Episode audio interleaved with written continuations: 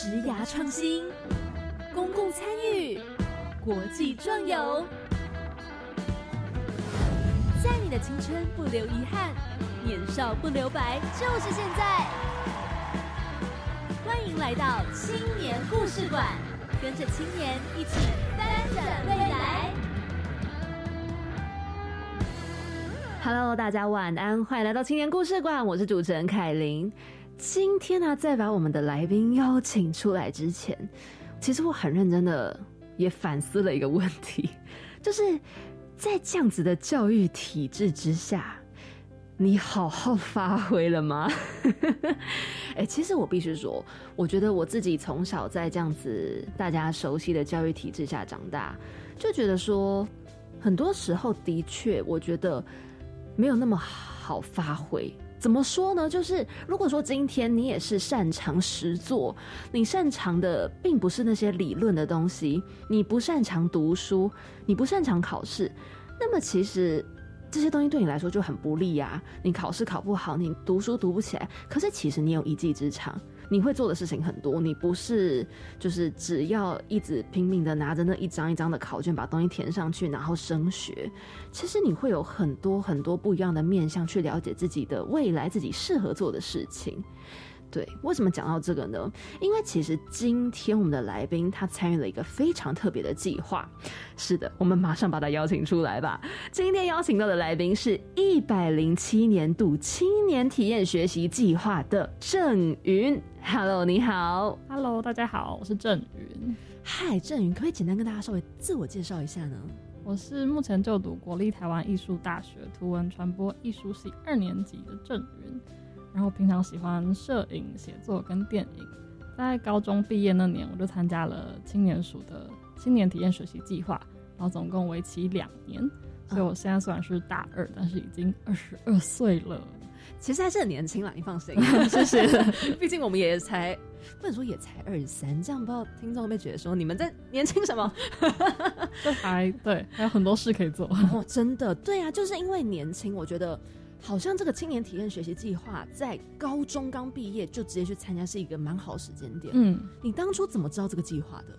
当初因为我高中读的是呃体制外的学校哦，所以我们老师就很鼓励我们在高中毕业之后不用马上读大学哦，然后可以去参加不同的体验啊或是服务。嗯，然后在那时候刚好我们参加的时候是第二届，然后我们学长姐是第一届参加青年体验学习计划，所以有学长姐的。的范例，然后再加上学校的支持，所以我们几乎班上很多同学都有选择呃填写计划书，然后参加这个计划。哇，哎，体制外的学校是指说哪个部分会体制外？就是我们的课纲不是用教育部的课纲，然后我们是一个德国来的体制，叫做华德福，不知道你有没有听过？然后我们的上课方式是我们没有课本哦，然后我们是。每堂课听完之后，你要自己做笔记，然后你的作业就是要整理出做出一个课本，这种概念。酷，所以每个人都有属于自己的一本课本。对，就是每堂课。那这样子的话，你们还会有考试吗？我们几乎没有考试，都是用比较报告啊，或是做作品来呈现。那如果说是期中、期末考，就一般来说断考时间点呢？我们的时间点其实跟一般学校也不一样，就是我们一年是有放。哎，四次假嘛，可是我们春夏秋冬都有放假，嗯，然后所以我们的段的时间也不一样。我们是每三个月有一个主课程，就是那个那三个月的早上都会固定上同样的课，嗯，然后那个课的结束，可能老师就会安排你做一个像刚刚说的报告或者作品，来当做评断的标准。好特别哦，我觉得，因为就是。台湾大部分的小孩应该都是选择在体制内的学校上课，所以我觉得我听到体制外的时候，一个是很羡慕，一个是觉得不可置信，就会觉得说，哎，这样子就是真的有办法，好像考试吗？或者是要如何去选择之后未来学校？可是我觉得这都是被绑住的思想。其实我也是高中才进去，就是我高中以前都是读算体制内的学校，然后刚开始也会适应一段时间。嗯，但是去了之后就觉得学习到很多，然后也很喜欢。对啊，所以你是不是也是趁着高中这段时间，深入的了解到自己的兴趣？嗯嗯，那时候学校是让你们多方面的尝试嘛？因为我们学校本身就很鼓励，就是从做中学嘛，嗯，他不是跟你讲一个道理或是观念，就他希望你透过就是在参与的过程中去了解那个背后的知识是什么，所以我觉得跟体验学习计划的概念其实还蛮像的，嗯，就是你透过参与实际去操作，然后去探索自己的兴趣，哇，我觉得好棒哦，就是。高中很多人其实直接升学到大学，但是通常不知道自己为什么要念这个科系，嗯，就是分数到了我就去，对，或者是就是啊家里说就念这个这个好，嗯，但是我觉得能够真的了解到自己喜欢什么再去读，哎，这其实我觉得会帮自己未来省很多力，哎，对，我觉得这也是体验学习计划很珍贵又重要的一点，哦，就是因为很多人就是像你说的，进去大学之后，其实根本不知道自己想要做什么。然后可能读到也不一定是自己喜欢的科系，就好像浪费四年的感觉。但是我觉得，如果你真的有花一点时间去想过，呃，为什么要进大学，跟为什么选这个科系，这样子你在读的时候也会比较有目标跟方向啊！真的真的。所以那时候你就趁着在加入计划前，然后呢就开始拟定说，哎，未来要怎么样的去走嘛？其实我参加计划前也还不确定自己想要读什么。嗯，就是我虽然兴趣很广泛，就喜欢摄影啊、艺术等方面，但是会觉得说，哎，那我到底要选哪一个科系？或是我未来的职业真的是要走这个方面的吗？嗯。然后在那两年的，就是进入计划前，我就觉得我想要透过可能是服务啊，或者是呃职场体验的方式，去试试看，说我是不是真的喜欢这个东西，或是还是有没有其他的可能性，然后再进去大学。所以你就以你的兴趣，包含了摄影、文字，然后艺术相关的，就切入这个点。对。那那个时候你在写这个计划的时候，需要通过很多的步骤，对不对？就是有一开始线上申请啊，然后学校推荐，之后还会参加一个青年署的企划辅导营。嗯，这是一个什么样的营队？其实企划辅导营，我觉得它已经算是你东西都准备好，然后去呃听听看，说不同的人想要。学习或是走的方向是什么？嗯，你可以听一下大家的意见再去修改。那在最前期写企划书的时候，通常是学校会呃有同样参加企划的人会一起来撰写，就大家会比较有一个方向。哦，然后你可以先想说，哎，你感兴趣的东西是什么？或是你想要尝试挑战？因为毕竟两年的时间也蛮长的嘛。然后其实你当下可能像我自己就会觉得说。方向很大，就是两年感觉很久，就是要做这么久。然后我觉得其实不用那么急，可以先从第一年开始计划，因为青年暑期也保持保持很大的弹性，让你去调整。嗯，所以你可以先写说你短期的计划，然后再慢慢一步一步构想这样子。哎，你刚刚提到说，就是那时候有很多同学都选择申请这个计划，嗯，所以那时候你们算是有一群朋友是一起纠团。来去参加吗？对，有这点这种概念哦。哎，那大家都是朝什么方向啊？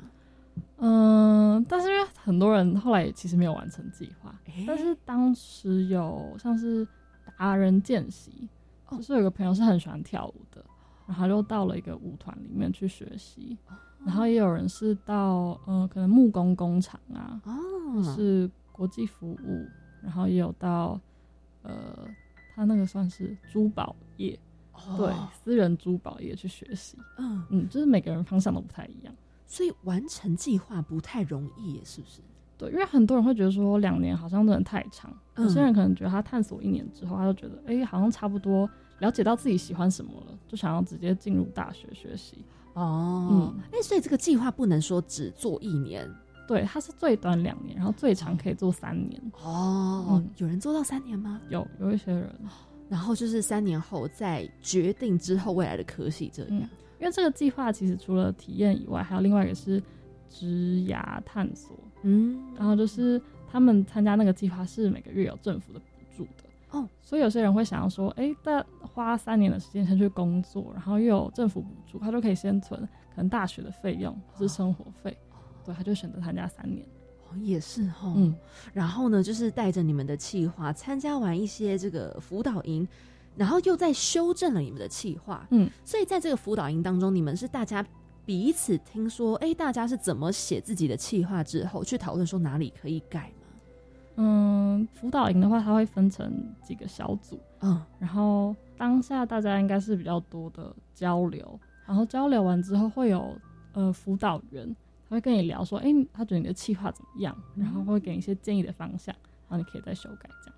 这些辅导员是老师的角色吗？还是他们通常都是一些职业人士？通常都是职业人士，然后来自不同单位，可能有像是呃媒体的，啊，或者是志工服务啊，或是水利，就是有来自各行各业的那种专业人士，然后来跟你分享这样。所以你们的一组一组通常都是按照你们的那个大方向，可能你想要志工的，你想要达人的类型。对对对。哦，那时候就有参与志工的一些老师们来跟你聊过。嗯嗯嗯，你觉得那时候老师有说了一些什么，让你觉得哦，对耶，我怎么没有想到，或是哦，原来计划可以这么做？嗯，好像还好，因为我我当时第一年本来蛮确定自己的计划的。哦，就是我当时第一年就觉得我想要先走志工服务这一块嘛，然后我想要出国体验，所以我当时算已经目标蛮明确了。就没有再更大的修改，但是我觉得后来修改比较多，是你真的实际去执行之后，你会发现，哎，可能会有不一样的困难或者是问题出现，然后再慢慢修改这样。嗯，所以其实应该也是因为你自己本身很确定计划，因为蛮多人如果对于自己的计划说，哎，不是那么肯定的话，可能在这边会做一些大幅度的修改。嗯嗯，有没有人就突然整个方向都变了？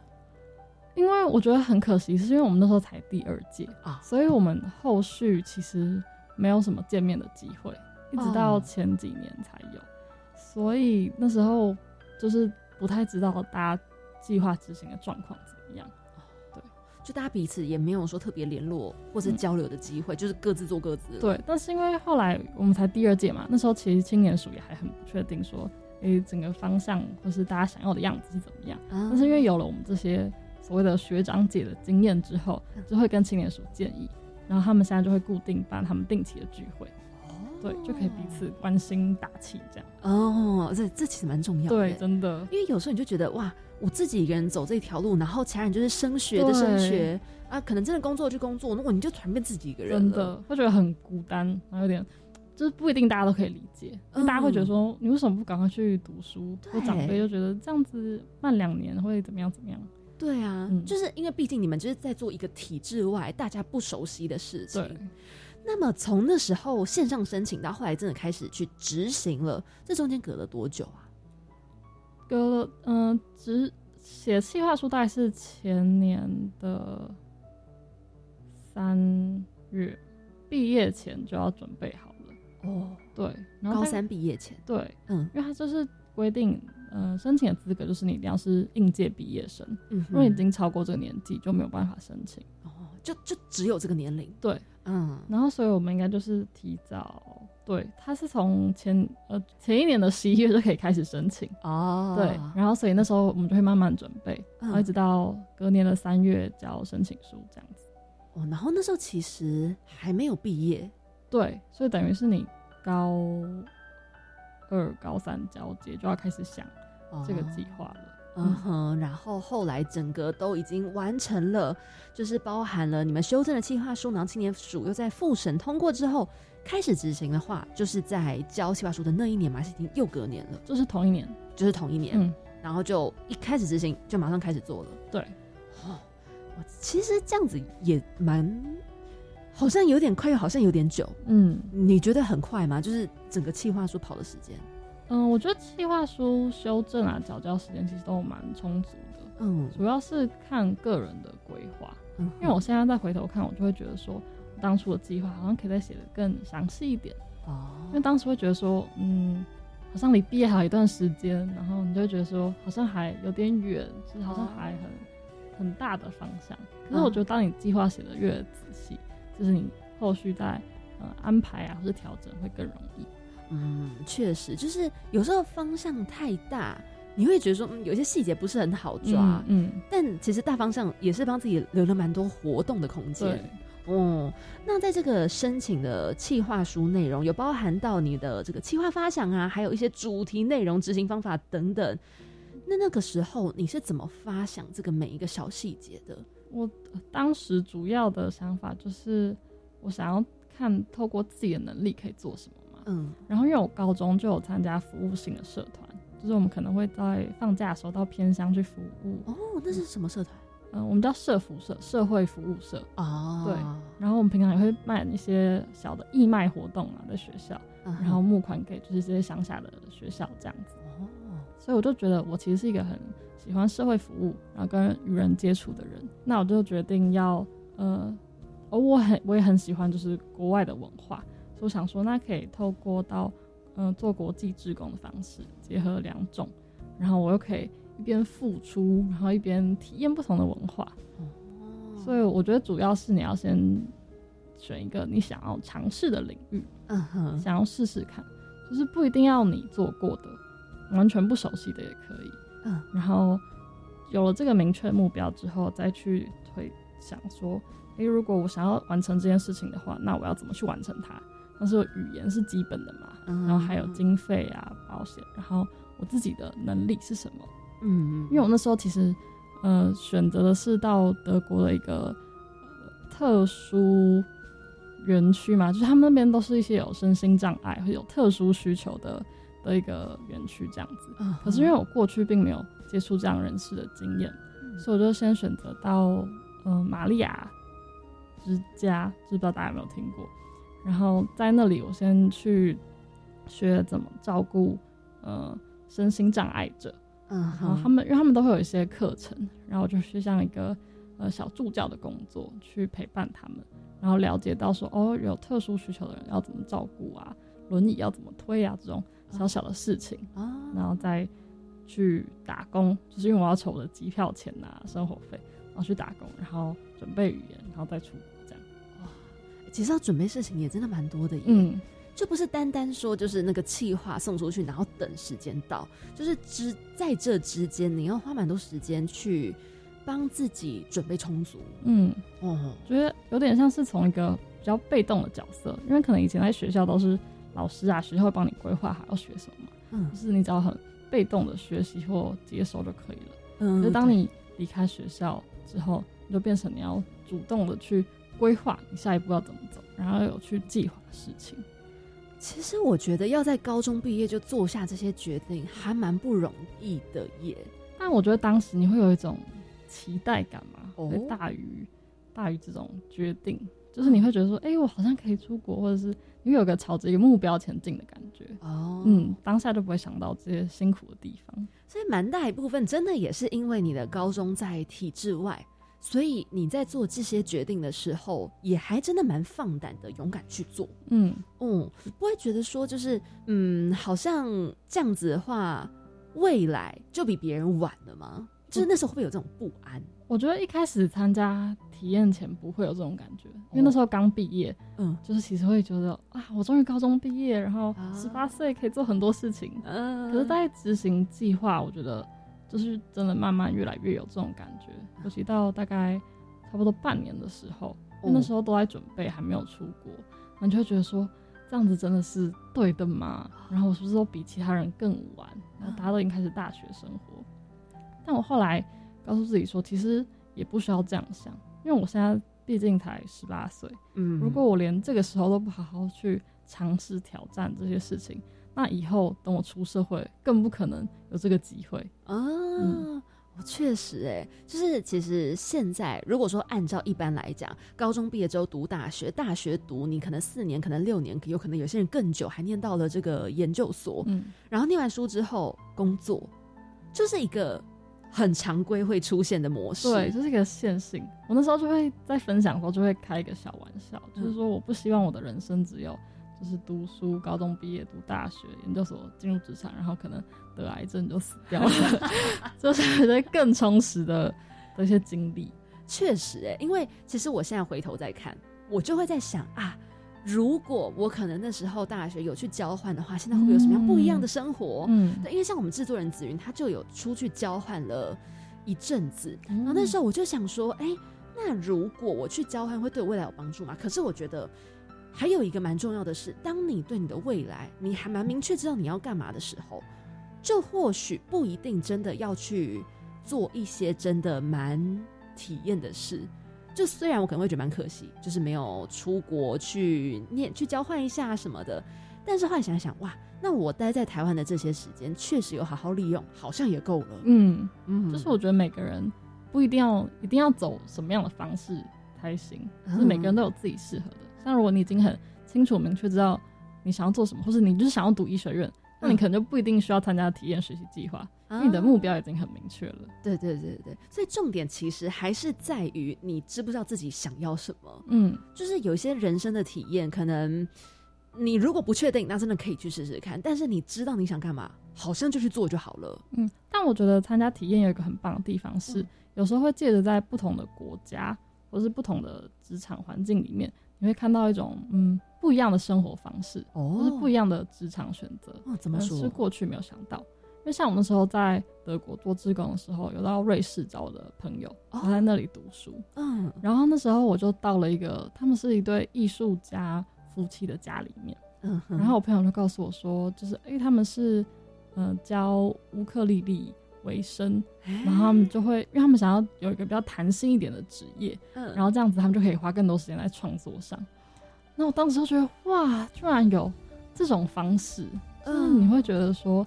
可能在我们的社会环境，就觉得不可能有人可以这样子啊。对，台湾蛮难的。对，你就觉得好像如果你要学音乐，那你就要读音乐系或者就要进科班。如果你想要做艺术，可能就是有一个必须要有一条准则嘛，循规蹈矩。但是我觉得在欧洲，他们就会觉得好像什么事情都有可能。哦，好，我觉得好棒，还蛮大一部分。真的，我觉得我们也受到一个。儒家思想嘛？对对对，就是我们会有一个长辈的压力在，嗯，那他们有一些期许，那我们自然很希望可以去达到，嗯。可是我觉得很多就是不管是欧洲国家或是其他国家，他们的文化之下就是很适合让你好好的做自己想做的，嗯。那你没有太多就是上面给上面给的给人家上司，就是 长辈给你的压力，嗯，这种生活确实很向往，所以我觉得文化也有影响，对，就是。因为青年署在我们参加完计划之后，又鼓励我们去一些说明会嘛。啊，因为很多家长其实也会担心说，如果小孩要参加这样的计划，会不会就是衔接的问题呀，或者是别人玩？就是我觉得这是很合理的计划。嗯哼。但是，呃，在这些分享会的时候，我们就是要跟这些家长说明我们的经历嘛。然后，我觉得最大的一点就是，如果有家长的个支持跟鼓励的话，其实小孩才更敢去。所谓的体验或者去尝试，嗯，哎，这个说明会是办在什么时候？通常是在十一月，哎，十一月十一月开始计划书，所以就是可能九月、十月哦。对，在整个计划开始之前就会先办，对，嗯，让大家先了解计划，哦，决定要不要参加。所以通常家长也会一起去这个说明会。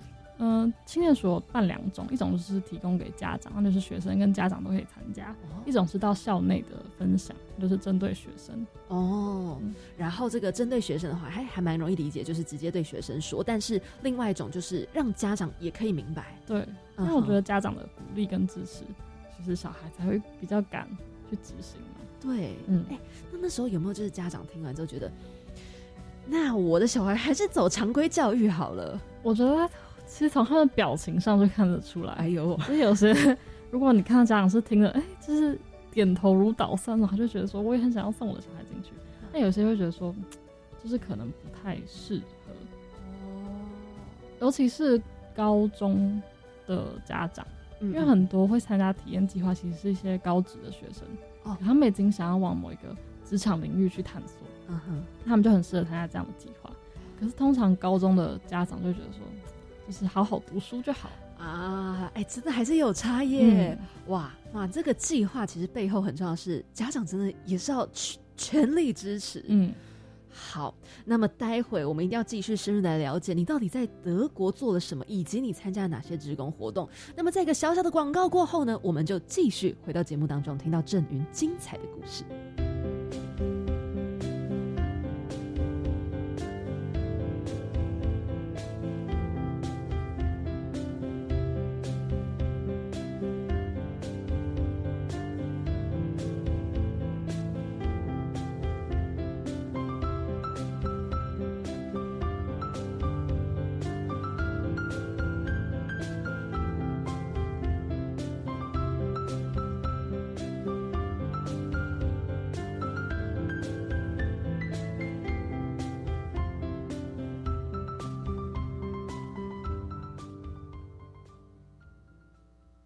教育电台的听众朋友们，大家好，我是 DJ 罗小 Q。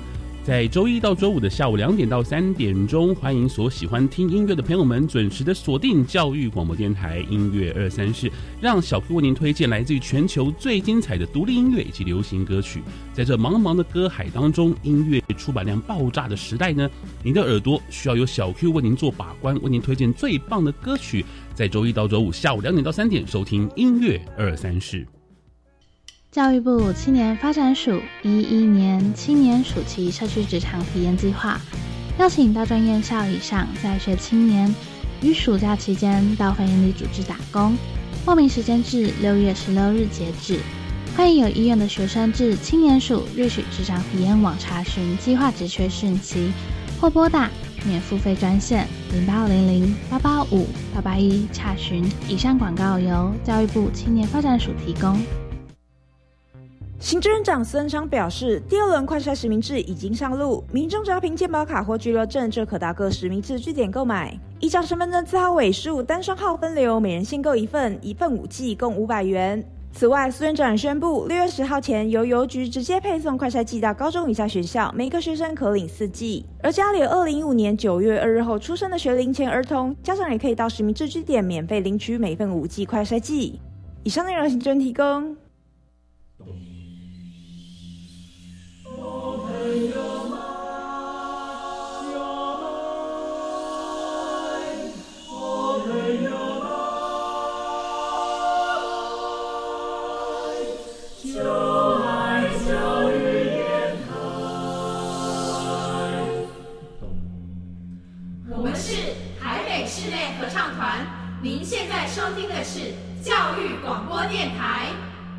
欢迎再回到我们节目当中。今天邀请到的来宾呢，是一百零七年度青年体验学习计划的郑云。嗨，郑云，Hello。我们刚刚聊了非常多，嗯，然后呢，就是关于这个你的青年体验学习计划，那时候你就选择了去德国进行一些志工活动，对不对？嗯嗯，你那一年的生活是怎么过的？我当时去了三个月，嗯，然后。嗯，一开始是先在一个幼儿园实习哦，因为那时候本来前面有提到，我本来想要在一个特殊需求的社区服务嘛，对。但是因为嗯跟那边人员沟通，然后签证什么的关系，所以就还没有那么顺利。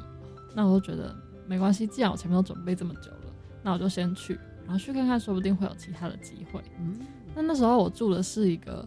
呃，过去曾经来到我们高中做过服务的一个德国志工的家里哦，所以我等于是住到了在地人的家，然后他们就告诉我说，附近有一间华德福的幼儿园，然后我就觉得，哎，就是关于教育服务这一块，我其实也蛮有兴趣的，嗯，然后我就在跟他们的老师面试过后，他就说，嗯，可以，你可以来呃做助教的工作，哦，是陪着那边的小朋友上课啊，然后观摩学习这样，嗯嗯。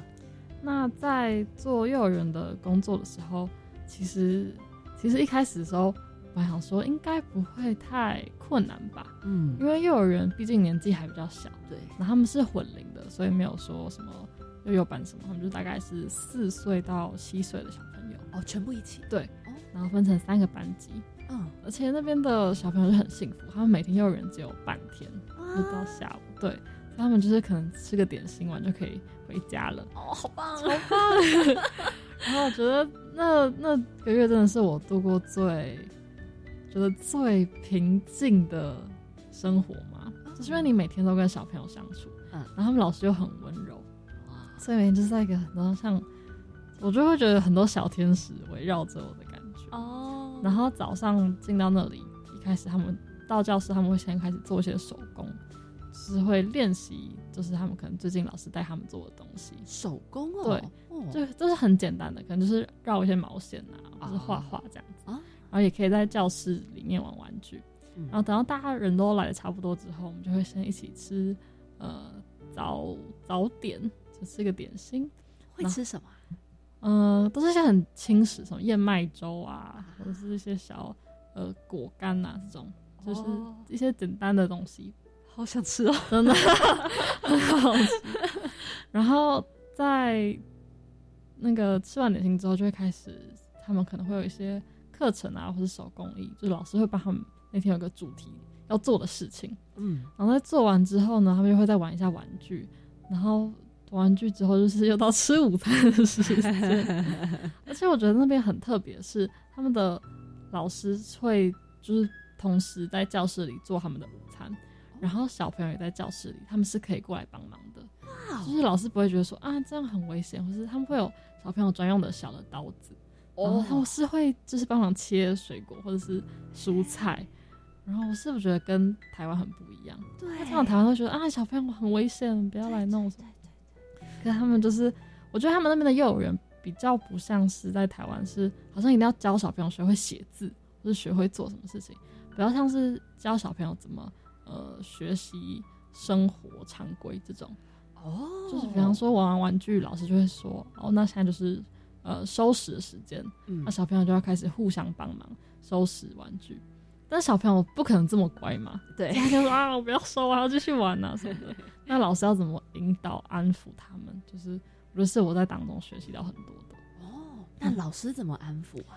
老师会先用唱歌的方式。哦，对，会吸引他们注意力。嗯，因为在收拾玩具前，你一定都是很混乱，就是稍微吵闹一点的状态。嗯，老师就会。就是用唱歌方式，他们就会哎慢慢安静下来，然后看老师在做什么，然后老师可能就会分配，就年纪比较大的孩子要收拾一些比较困难的区域，很多小娃娃的或者很多布的，嗯。然后那些大孩子就会负责那个区域，然后再分配就是每个小孩在不同的区域收拾，那大孩子你就要有点负责任的感觉，像小组长的感觉，然后你就要就是去叫你的小组员来收拾。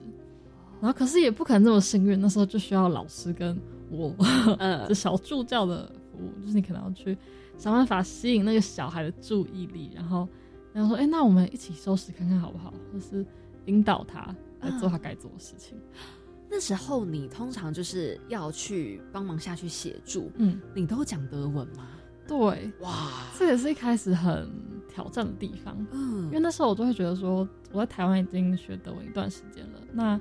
对于幼儿园来说，我的语言能力应该是 OK 的吧？嗯，但是殊不知我进去的第一天，我就发现我完全听不懂小朋友在说什么哈，因为小朋友会用一些比较小孩的词汇啊，就是他可能会说什么娃娃这种是很可爱的用语，嗯，然后在德文就跟我学习一般日常的沟通的字就会不一样，对，所以我第一个礼拜的时间其实都在适应他们就是说话的方式，然后怎么跟他们沟通。但是我觉得这也是幼儿园小朋友很可爱的地方，就是他们其实不会对你有太多的防备心，或是觉得你是外国人、外来的人，就是他们会他们的潜意识会觉得说你就是会理解他们说的一切啊，然后你只要跟他们玩一起玩玩具，他们就会对你培养出一些感情，然后就会接纳你成为他们的一份子。哦，那可是这样的话，你会不会变成是有点不太知道怎么跟他们沟通？对，这也是我一开始。我觉得第二个挑战就是语言之后，嗯，我会觉得说我的角色到底是因为我不是老师，嗯，就老师就是对他们来说会有一种很有威严的感觉，就是他们不是怕他，可是会蛮尊敬老师的，对。然后但是我又不能只跟他们一起玩啊，然后我就问就是当时的幼儿园老师说，哎，我有点不知道我的角色要怎么做，他就说你就是跟他们一起玩，可是你在玩的时候你不要只是玩。就是你要有意识的去去陪伴他们，就是因为他们会其实会模仿很多大人在做的事情，对。然后所以你应该是有意识的去看他们说，哎，嗯，可能遇到争执或冲突的时候，你要怎么用他们的角度，然后去帮他们解决这件事情。所以我觉得慢慢在做的过程中，慢慢找出那个自己的位置。嗯，而且我觉得印象最深刻的事情就是有一次。呃，那天不知道为什么大家都情绪很波动，就是很嗨哦。然后他们就是要出去上厕所，出来洗手之后，就是就有几个男生就一直在厕所里面玩，就什么故意开门啊、关门啊，然后那边啊啊啊。然后我就觉得啊，怎么办？这心里很紧张，可是外表不能表现出来。嗯。然后他们也是不会骂学生，就是吼学生的这种。哦。然后我就 有点不知道怎么办，而且当下其实虽然大家会觉得很好笑，但我觉得有点害怕。嗯，就是他们只是幼儿园小朋友，可是我觉得那个氛围在那里的时候，你会有点不知道自己该怎么做。可能也是因为你的角色跟语言的关系。对，嗯。然后后来就是还是请老师出来协助，嗯。然后在这件事情结束之后，放学之后就跟老师讨论说，他觉得我的角色可以怎么做。他说他觉得我待的时间还不够长，就是如果我可能是待一整年都在那个幼儿园，他就会希望我可以自己独立解决这件事情。可能我对小朋友的性格也更了解。嗯，而在当下我能做的可能还是请老师过来帮忙。哦，所以还是有差，因为就变成是你现在的身份角色，好像如果你去可能指导他们，有可能就是会让小朋友就是不太能理解，就是嗯。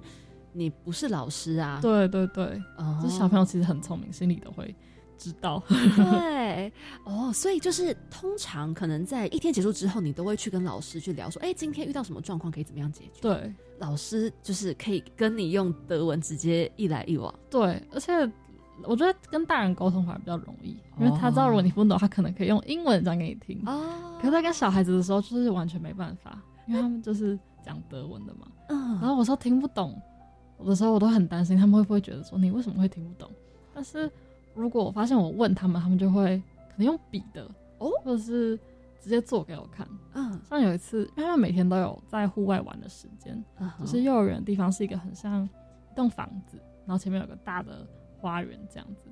然后那花园就是有他们的什么沙坑啊、荡秋千啊，好棒啊，真的很可爱。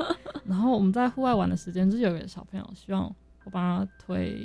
荡秋千啊，然后那时候我还我还不知道荡秋千这个这个字的德文字是什么，我就说那什么，他就直接牵我过去，然后示范给我看，我觉得哦很感动。所以其实小朋友他们是并不会觉得说你不懂，这是一件就是会需要被看不起的事情耶。嗯，我觉得对，好像比较不会，但是我常常会装懂。好像难免需要装一下，他可能会讲一些可爱的笑话或者是什么那种顺口溜的感觉，然后我就会假装我听得到，就在笑，用笑容掩盖一切。对对对，我其实觉得这个真的很难，因为我有一个朋友他在德国，然后他说德文真的非常不容易，然后因为他本身是甚至在英文实验班待过，然后他说哦。德文真的是要花非常久的时间才有办法去理解很多东西。嗯，那那时候你学了多久德文？我其实，在高一的时候就有学过德文。哦，对，但是那年学完之后，就是我那时候出国了一年，但是那年学完之后我就没有再碰德文了啊。然后就等于是隔了两三年，再重新去适应这个语言。不过还好，你有先入门的了解。对，哦，我觉得这也是我当初会选择想要去德国的原因，就希望可以在对于这个语言已经有基本的认识了，然后希望可以对于这个文化有更深入的了解。哦，而且我觉得最感动的是，就是在我在幼儿园实习的最后一天，然后老师他们就帮我办了一个小小的那种拜拜 party 的感觉，哦，就让小朋友围着，然后会唱歌、写卡片什么的。嗯，然后就是他们就跟跟小朋友说哦，就是 So，就是他们都叫我英文名字 Sophie。他说 Sophie 要回去他的国家了，然后是一个要坐飞机才可以到很远的地方。然后他们就是不是完全可以理解哦，然后就说啊，可是他们就是当下才有个小朋友说他当下才意识到我是外国人的感觉。他说，可是 Sophie 的德文讲这么好，就是他他是外国人的这种，然后他都超感动。哦，是我没想到他们是这样想。嗯所以我觉得，其实语言不一定是全部，对，而是你有没有花时间或者注意力跟他们相处。所以真的，好像很多东西是可以透过肢体、透过可能你的表情、你的声音去传达。嗯，语言它是一个有办法快速沟通，但是它只是一个快速沟通的方法之一。嗯，哦哦，你现在还有跟那些小朋友联络，或是跟老师吗？老师还有，哎，那小朋友就。比较没办法，因为毕竟他们也还小，对哦。但是我就很常会时不时很想念他们，然后他们现在可能已经上小学了，然后在干嘛干嘛。哦，好好可惜，就是没有办法，因因为疫情，不然其实你应该也可以飞过去找他们。对，好可惜哦。那那时候你在幼儿园待了多久的时间？我去其实一个月，在那里实习。那后来呢？你还是待在德国的另外两个月？我就开始在各个。有没有到各个国家？就是到不同城市找朋友啊。哦。然后还有，嗯，在那边就是跟在地，因为我住的就是一个德国人的家庭嘛。嗯嗯。所以花点时间跟他们相处，然后学习文化。啊，那时候去的时候是呃十二月十二月一月二到二月，嗯嗯，然后刚好中间经历那个 Lunar New Year 农历新年啊，对，然后我那时候就跟他们说，哎，这几天是农历新年，然后我想要跟你们分享我自己的文化，所以我就跟我的那个志工朋友一起煮了。一个年夜饭大餐给他们，我人生的我觉得一个很指标性的经历吧。你煮了什么啊？哇，超多！第一次，其实我第一次自己煮煮年夜饭这种中式的，我们有卤卤肉，然后做什么珍珠丸子，然后还有自己做年糕，然后煎鱼，就是很很传统，很多耶。对，哇，你这从早准备到晚。对。大概花了两天吧。哇，那他们喜欢吗？他们，嗯，我觉得对于肉类他们都还可以，就是他们认识。可是像年糕这种，他们看不出来是什么东西，他们就会比较不敢尝试。哦，对，对呀，德国的饮食文化是不是跟台湾差异有点大？嗯，他们主要是吃面包为主食，然后可能就配 cheese，然后是吃一些沙拉这种。冷的东西，对对对，很少吃热食。那这样子，他们对于年糕这种存在是觉得有点怪吗？我觉得欧洲人好像不太敢吃，他们看不出来是什么的食物哦。对，所以就很可惜，他们可能对于这个食物就哎没有办法快速的理解。对，但是我后来就把它拿去炸了一下，他们就比较敢吃啊。炸过看不出形体就还好。哎，炸年糕很好吃。对啊，你没有沾什么东西吗？嗯。没有特别，但是我后来就是他们每个人来的人，我都有写一张春联给他们。就我刚好小时候有学过书法，我去买春联。你超多才多艺的天哪！你还写春联？对，就写很简单，什么春呐，然后什么花开什么这种。哇！我跟他们讲一下，就是什么今年是什么什么年，那时候好像是鼠年吗？忘记了。嗯。的的故事，说十二生肖的故事。嗯。你用德文讲？对对对，我有练习。超酷！这这你要怎么样去练这个故事啊？就是我会讲说，呃，什么很久以前，然后有有很多动物，他们要比赛，然后他们就是要需要游泳才能经过，这样这样这样，然后又什么龙又发生什么事，所以龙又跑掉，然后所以它又变成，它本来是第一名，可是后来又变成第五名。哦，什么？你记很熟哎，因为那时候要查，就是要讲故事要查。然后什么什么中间就是什么猪，就是想要睡觉还怎么样，随便最后一名。然后本来猫咪也有去比赛，可是它要怎么样怎么样怎么样。哇哇，那他们有没有觉得这个故事很酷？有，他们觉得很有趣。嗯，对，而且他们很喜欢春联。哦，啊他们把它贴起来吗？对。哇，我住的那个家庭，我就要帮他们写那种。很有横批、长批的那种，嗯嗯嗯嗯嗯，哇，那真的就是在德国过了一个小小的过年，对，很难忘的一个新年。对呀，好特别哦。那那时候就是这三个月，你除了就在幼儿园，然后可能跟你的算是轰家这样子相处，你还有去到不同的国家，有去打工吗？或者是有一些不同的经历之类的？在德国，因为签证的关系，所以其实没有办法打工啊。但是我还有去到另外一个。就是我本来想去的那个特殊社区服务，我去那里待了四四五天哦，没办法待太久。对，因为其实一开始是我原本计划想要去的那个社区，就是他们好像有一些变故，所以就没有想要找新的志工去啊。然后我就自己去接洽到了那个社区。那我去的那个社区，它也是就是它有学校，然后有农场，然后。也有专门照顾就是特殊需求孩子的地方。嗯哼，那我其实是在做完幼儿园志工之后才过去的嘛。然后我第一天他们是先让我，哦，前两天是让我去到他们那边的幼儿园的班级去学习。可是因为那边的幼儿园小朋友其实都有一些身心障碍，是他可能年纪比较大，但是他的呃发育其实还没有到那边。嗯嗯。然后我觉得到那边的时候其实蛮蛮冲击的，就是因为我从一个完全很每个都很健康的小朋友。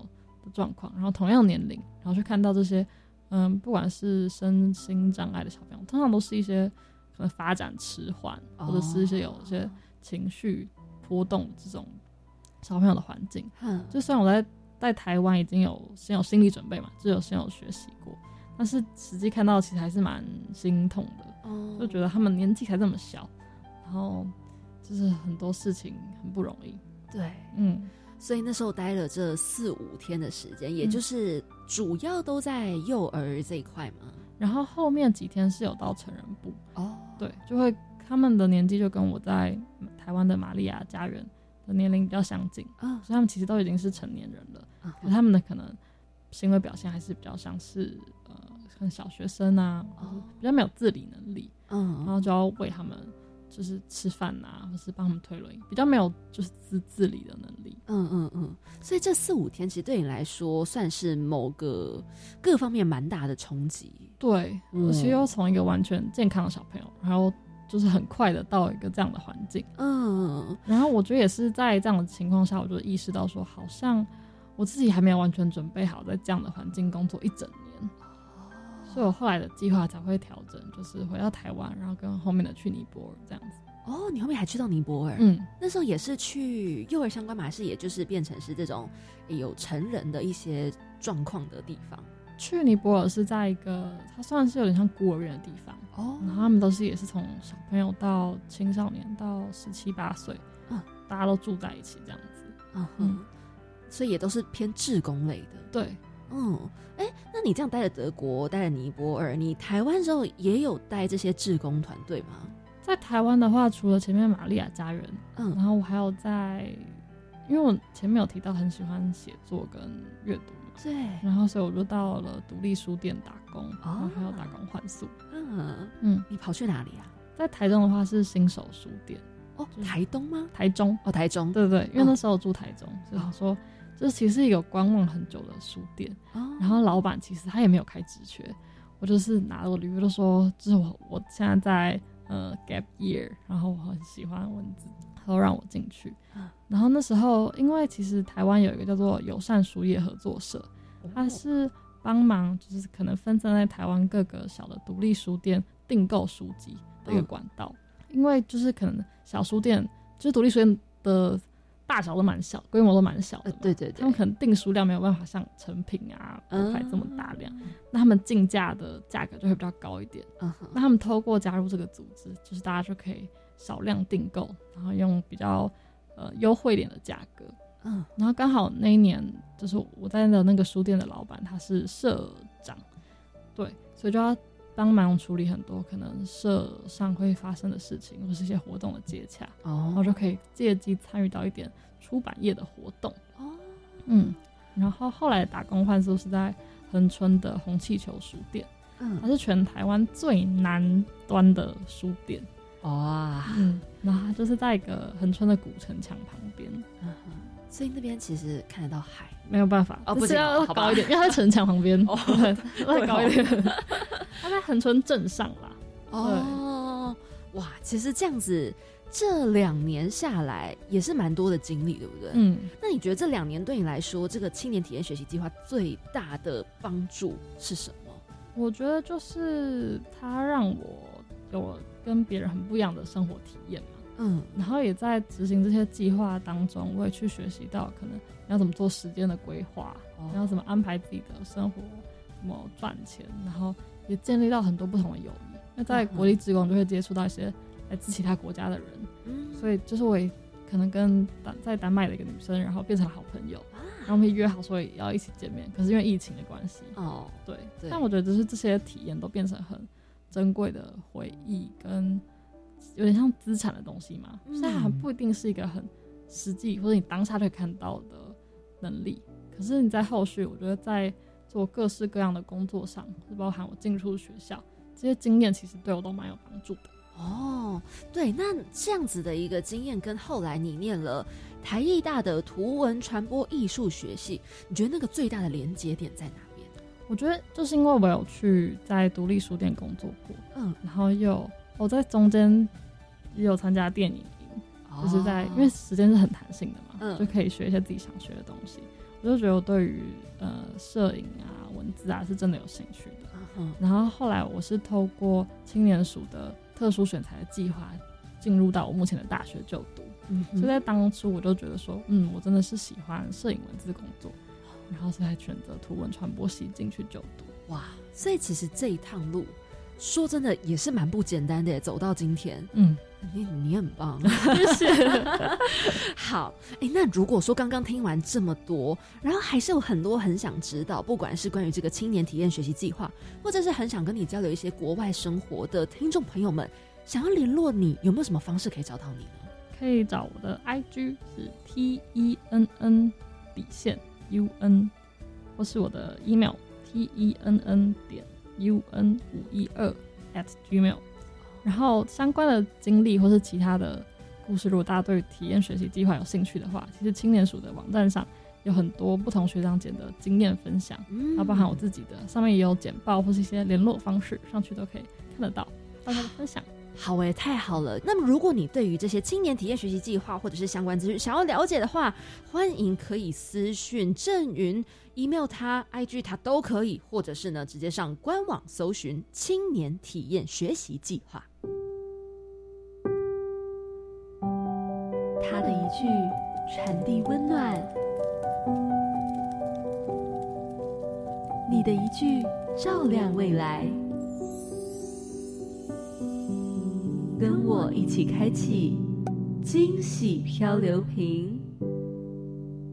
进入到我们惊喜漂流瓶这个单元，上一集是来自马他还有九九，那他们是留下了这么一句话：所谓的异地情谊，大概是那种最好别太常联络，你也不要太了解我，聊什么话题都没有压力，是源自于有所保留。其实我觉得这句话送给郑云还蛮刚好的耶，因为你也是一个有出过国的人，我觉得这样子的情感会更浓烈。就是当你对于一个不太熟悉的人。你有时候真的很敢去把一些内心的想法讲出来，我觉得这也就是为什么后来不管是交友软体，或者是匿名你不知道对方是谁的交友软体变得那么盛行，是因为当人觉得孤单，很需要找一个人去聊聊，可是身边的人都了解你的时候，你反而说不出口。所以我觉得这句话是真的非常的有意思。想问问郑宇，你听完这句话有什么样的感觉吗？我觉得这句话好像不止用在人跟人之间。刚突然想到，其实在国外的时候，好像有点这种感觉。就当你离开你原本自身的文化，然后你好像才能够真正的去看清，说，哎，我自己的文化是什么，然后我的环境，然后才更容易的去跟别人分享那个不一样的地方。哦，哎，蛮有意思的哎。哦，那如果说想要请你帮我们留一句话在漂流瓶面送给下一节来宾，你想要留什么呢？刚好我的房间墙上有贴着最近贴了一个新的话，它是说。其实并不存在着所谓的道路，所有的道路都是开始走了才出现的。哇，为什么想留这句话？因为我觉得很多人在选择未来的方向的时候，常常会觉得很迷惘，就是不确定到底哪一条路才是正确的，嗯，哪一个方向才是正确的。但是我读到这句话的时候，其实蛮有感觉的，就是其实没有真的什么一条正确的道路，而是你平常在做的事情，然后慢慢累积出来，你回头看的时候，它就是变成了一条道路。嗯，哇，好棒哦，好想这句话。好，我们一定要好好的传达给下一集来宾。那么，如果你想要知道第二十四集来宾说了什么的话，就欢迎下周三同一个时间，晚上七点零五分准时锁定我们青年故事馆喽。谢谢郑云今天来到青年故事馆，跟着青年一起翻转未来，就来跟大家说拜拜喽，拜拜。OK，结束。哎，今天跟郑云真的是聊不够，我好想跟他录第二集哦。我也觉得，就是他参加的这个青年体验学习计划。吧，哦，我真的觉得为什么我高中不知道呢？好想参加，真的，我觉得要是当初可以知道这个计划该有多好。我每次看着我们这些在跟大家宣传，这样都觉得。